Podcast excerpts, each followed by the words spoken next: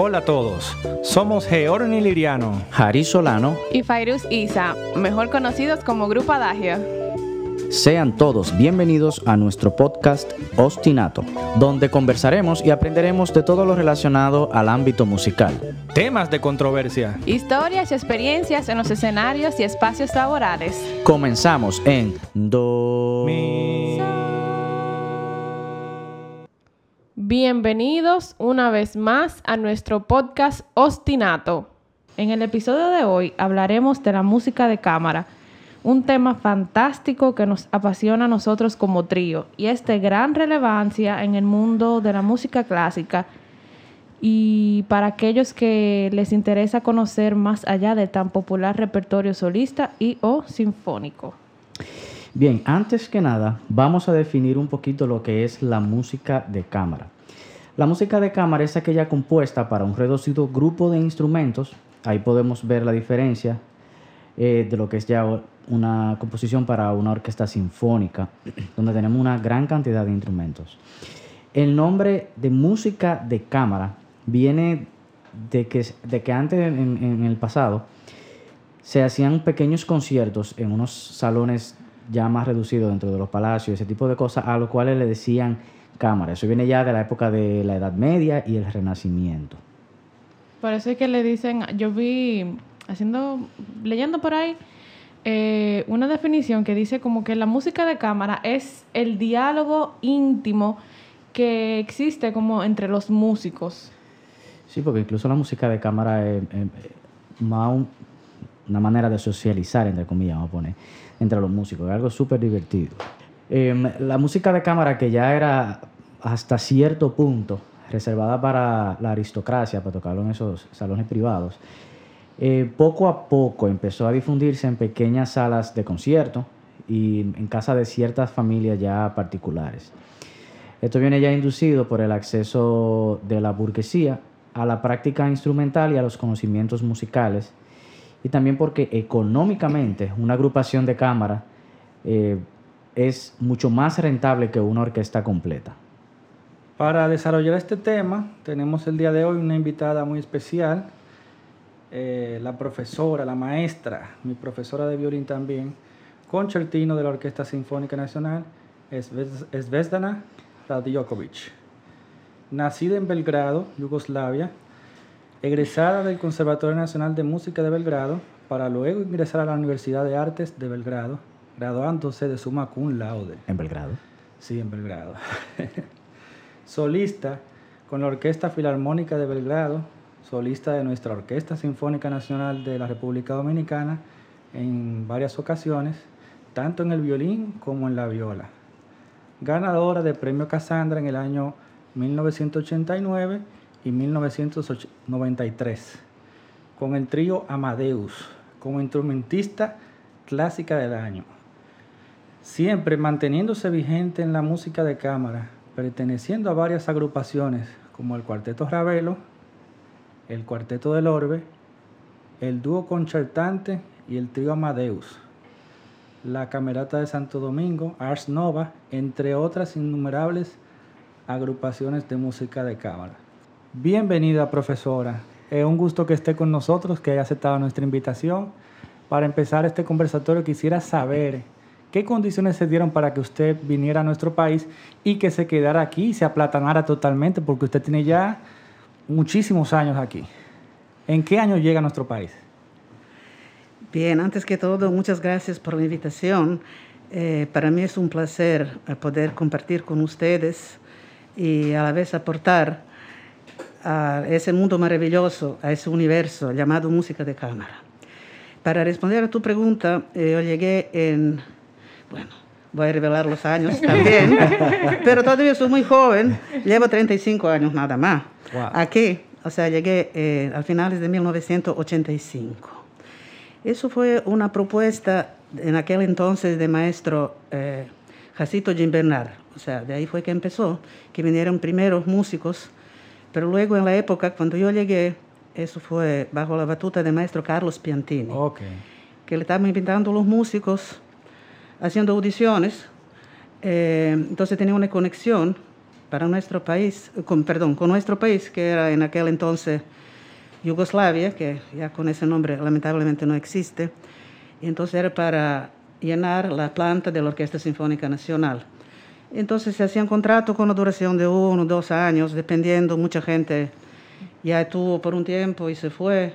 Entonces, son las circunstancias de la vida, sencillamente, o sea, me gustó mucho, me quedé un año más, otro año más. El calorcito. Y entonces, exacto, y, la, y la, el encanto de la isla y la magia ya, entonces ya me retuvo aquí durante todos esos años y estoy feliz. Bien, profe, ya entrando directamente a lo que es el tema de hoy de la música de cámara, quisiera que nos contara un poquito de cómo iniciaron esos proyectos ya en, en la República Dominicana, de esas agrupaciones de música de cámara a la cual usted perteneció, eh, ¿de qué manera iniciaron? ¿Cómo fueron esos inicios? ¿Y si también habían grupos antes de, de esa época o, Sí, muy importante. Habían, ¿Se hacía música de cámara en esa época Sí, exactamente. Según a mí me han contado, eh, se, hacía, se juntaban los músicos, hasta que no todos eran profesionales, como por ejemplo don Julio Ravelo de la Fuente, que en su casa se juntaban, hacían trío, dúo, cuarteto, para ellos mismos, o sea, o para un grupo de amigos, ¿no? Unos conciertos así, típicos de música de cámara, en una cámara, ¿no? De la casa, ¿no?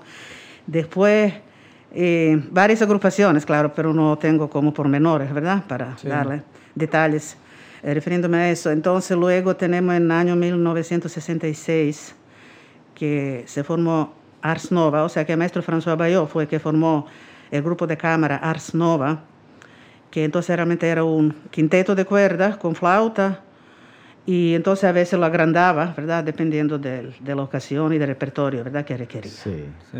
Eso es lo más o menos que yo tengo. ¿Qué recuerdas? Exacto, que recuerdo del... Bueno, yo pertenecía a ese mismo grupo. Después, ah, usted pertenecía... Esa fue la primera agrupación formalmente entonces que usted perteneció aquí en la República Dominicana, Ars Nova.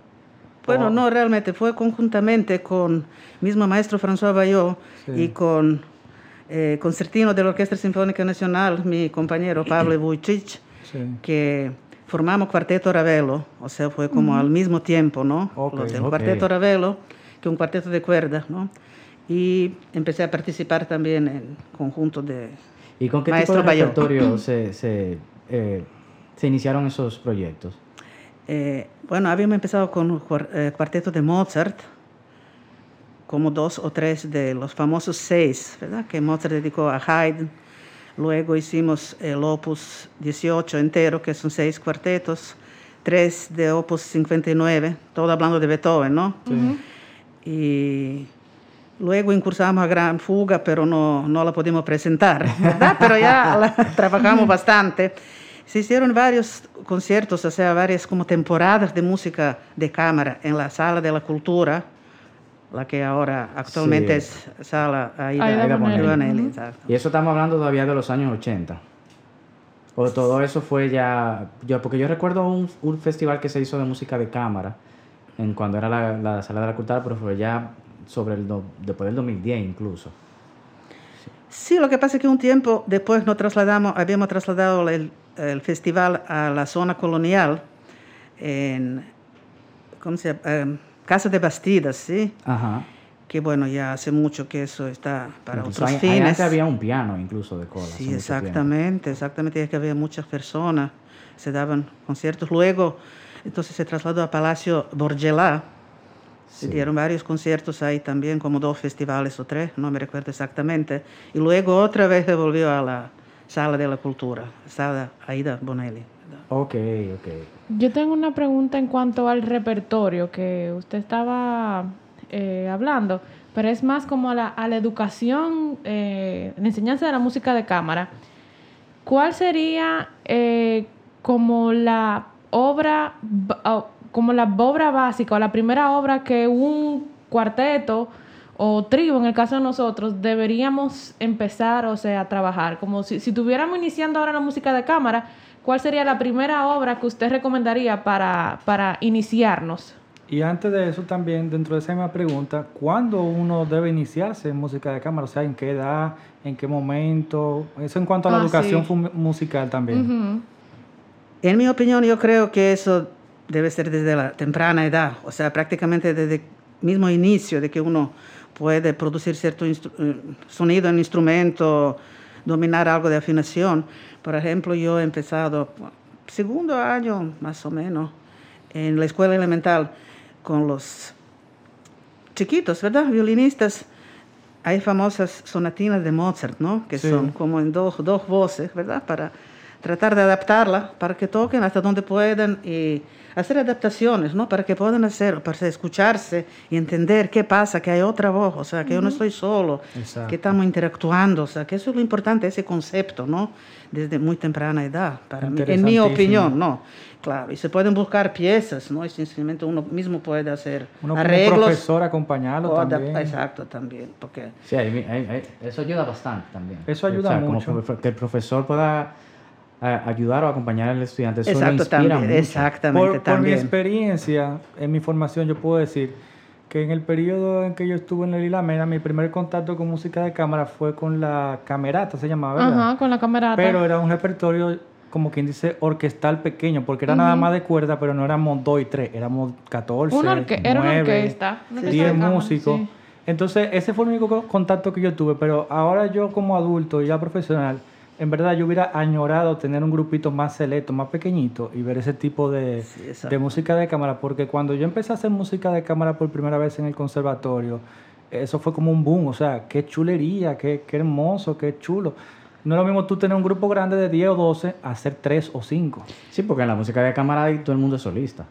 Que de hecho en el conservatorio lo empezamos como quien dice tarde, porque uno inició, por ejemplo, ¿cuán- ¿cuándo, fue que hicimos? Fue para la graduación tuya. Eso fue en el 2009 donde comenzamos con Piazzolla. En el caso que es lo más normal que pasa aquí en el país, cuando ya un estudiante, vamos a decir, de 15, 16, 17 años, se inicia ya en la música de cámaras, les empieza a interesar, ¿qué repertorio más o menos usted recomienda? Que, o qué compositor indagar para que le sea más fácil entender la música de cámara? Porque la música de cámara sabemos que no es simplemente sentarte y tocar la nota. Y dale para Ahí, allá. eh, estamos mucho más expuestos que a tocar en una orquesta.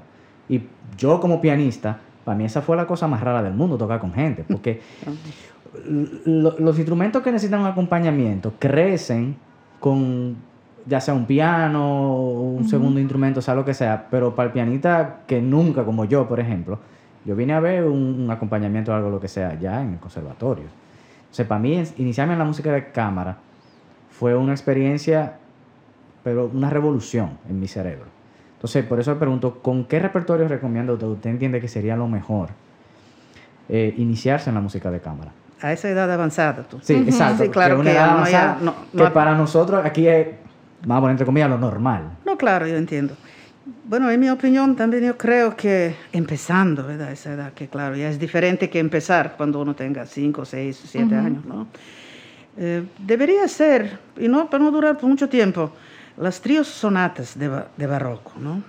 Tanto de Corelli, hay de Händel, hay de Bach, hay muchas cosas que son realmente es eh, un instrumento, ¿verdad? Teclado, ¿verdad? Instrumento de, bueno, en este caso hoy en día piano, ¿no? Obviamente. Era Los Eh, compositores barrocos de Barroco, aquella exacto, época. Exacto, de esos, Sí. lo que llaman trío sonata, ¿no? Ok. Que son, ¿verdad? Y dos voces eran violín, flauta, dos violines, ¿verdad? O Pero- violín, violonchelo y piano, ¿verdad? Pero siempre con un...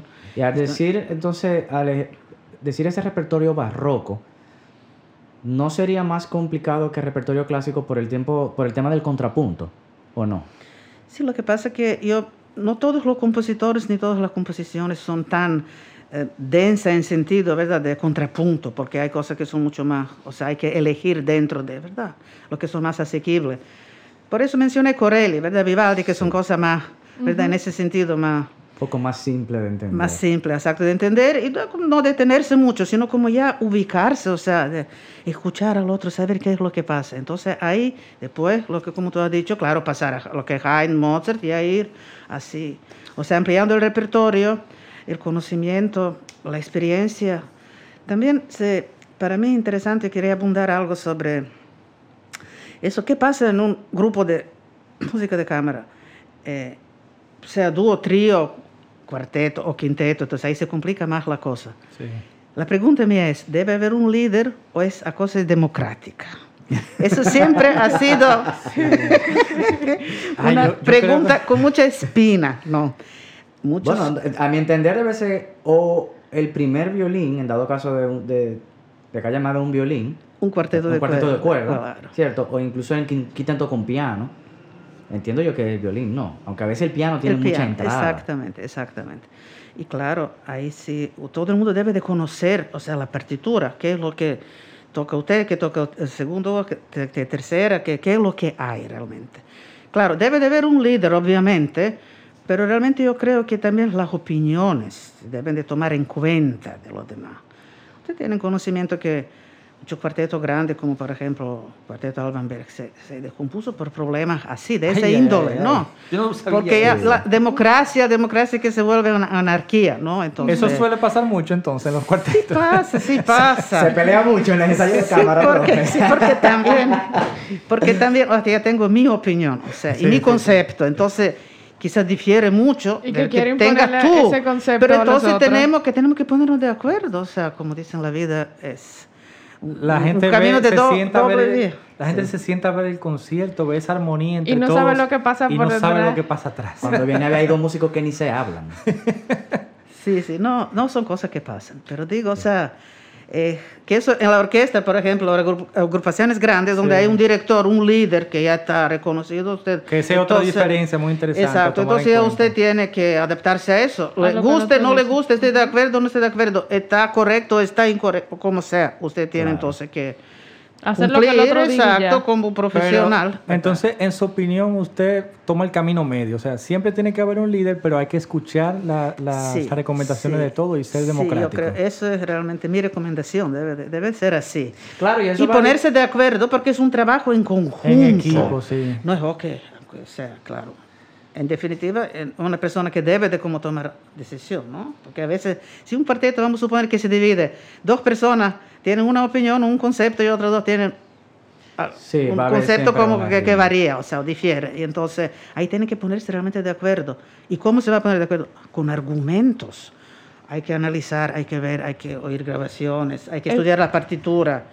No, y que en, en- Y en demostrar, yo tengo que demostrar, no solo decir, no, a mí me gusta más así, yo tengo que demostrar. Exacto. Eso está analizar. excelente, profe, porque entonces la música de cámara, aparte de desarrollarla a uno, desarrollar a uno como músico, te desarrolla entonces la comunicación, la capacidad de análisis, la capacidad de argumentación, o sea, tú tienes que, de, o sea, tener, respetar también las opiniones del otro. O sea, es como la música completa, la música de cámara es completa. Exacto. O sea, te hace crecer también como persona, Ajá. viéndolo desde ese punto de vista. exactamente. Que eso viene ligado también a que al momento ya de la presentación, todo eso se percibe. O sea, Sí. Claro. La energía que proyecta ya un- una agrupación de cámara que se comunica y una que no, Claro. eso es muy fácil de entenderlo. Yo creo que eso, incluso por experiencia, podemos hablar de eso. llega porque es un mensaje que está, o sea, un no es. Yo creo, en mi opinión, que en los últimos 10 años aquí en nuestro país ha ido floreciendo nuevamente lo que es música de cámara. Yo he visto en el Conservatorio Nacional de Música se implementó de manera oficial ya la materia. Es, eh, por ejemplo, el grupo Tercer Movimiento, liderado por Luis Augusto Martínez y un servidor, hacíamos los miércoles musicales, donde Sí. invitábamos a los maestros y profesores de la Orquesta Sinfónica Nacional a participar en conciertos los miércoles. Entonces yo creo que está creciendo y yo veo en otros países donde le dan más desarrollo y le dan más importancia a la música de cámara, yo veo que las orquestas de esos países tienen una mayor calidad. Eh, yo entiendo, ¿qué, ¿qué usted opina, profesora? ¿Debe un músico profesional de, de orquesta sinfónica haber tenido una fuerte y sólida educación de música de cámara para ser mejor en la orquesta sinfónica o no es tan necesario? No, para mí eso es sumamente necesario, o sea, no, no, no, no cabe la menor duda ahí, ¿tú entiendes? Incluso muchas obras sinfónicas, eh, para decir así, que es Sinfonía de Mozart, lo que sea, un menuet en trío, todo eso es realmente música de cámara, cuando quedan dos cornos, quedan primer, segundo violín y violonchelo, digo secciones, pero Sí. cuando tú tienes son tres voces, dos voces, que van en diálogo, misma, que son muchas oberturas, muchas, para no, no mencionar obras, pero donde sí no, hay, no, no está tan denso. Hasta que los compositores de romanticismo, por ejemplo, mismo Tchaikovsky, vamos a ver la obertura de Cascanueces, eso es una realmente música de Delicado, cámara, o sea, muy delicado sí. todo eso, un engranaje, ¿verdad? La Eh, obra, la obra Y por eso es necesario, o sea, tú no puedes tocar solo, yo toco solo lo que tengo en, en mi, mi particella, ¿no? Y si no me doy cuenta, sigo al director y digo, no, eso no debe ser así. Yo tengo una, una pregunta. Cualquier persona que no haya tenido, por ejemplo, la formación de música de cámara, cualquier instrum- instrumentista, ¿tiene los conocimientos para enseñar música de cámara? ¿O, o, o eso, o sea, o, hay que estudiarlo? Yo creo que sí, porque sin un previo conocimiento y experiencia en el área, es, es bastante difícil lograr el resultado. Entonces, hoy en día como tenemos la tecnología, uno tiene muchas herramientas, ¿verdad? Para poder ayudarse y superarse. Pero claro, realmente es mucho mejor si a uno ya ha tenido mucha experiencia ya a ese nivel para ser profesional, ¿no? Ya está madurado y entonces puede a transmitir su conocimiento y su experiencia, como en cualquier otra, o sea, No, claro. asignatura, ¿no? Diría yo, ¿verdad? O, Claro. o materia de cuál se trata. Claro. Profe, entonces, eh, ¿qué recomendación usted le, usted le tendría a los jóvenes que se- están interesados hoy en día en comenzar en la música de cámara? ¿Le tiene algún consejo de cómo poder acceder a ella? ¿Qué de cómo tener en iniciarse, cuenta? ¿Qué tomar en cuenta?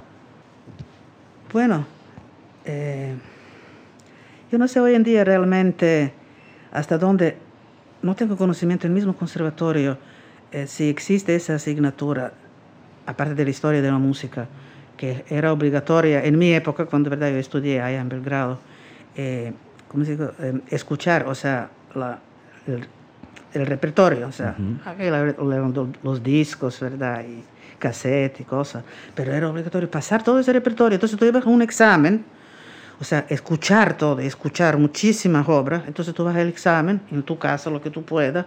Entonces el profesor pone, pa, tal, ¿qué tal? Usted tiene que, tiene, no sé, tres o Eh, cinco minutos para decir de tal obra, de tal compositor.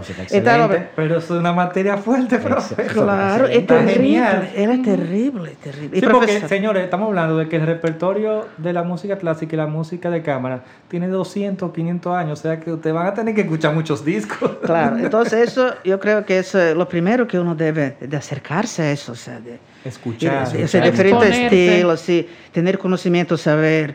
Mira, Jaime tiene 58, escribió, si bien no me recuerdo, 58 cuartetos, ¿no? Wow.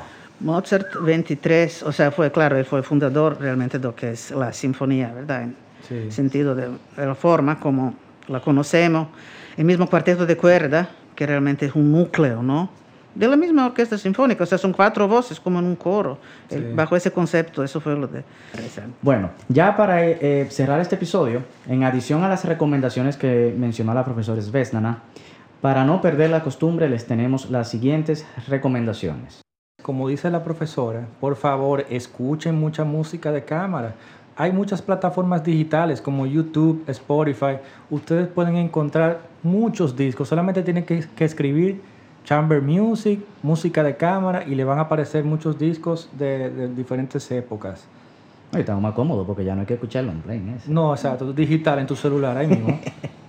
En adición a las recomendaciones, eh, tenemos eh, algunos grupos de, de música de cámara como Tuchelos, Cuarteto Ataca, The Piano Guys, que son súper famosos, que todo el mundo los conoce, The Brooklyn Duo.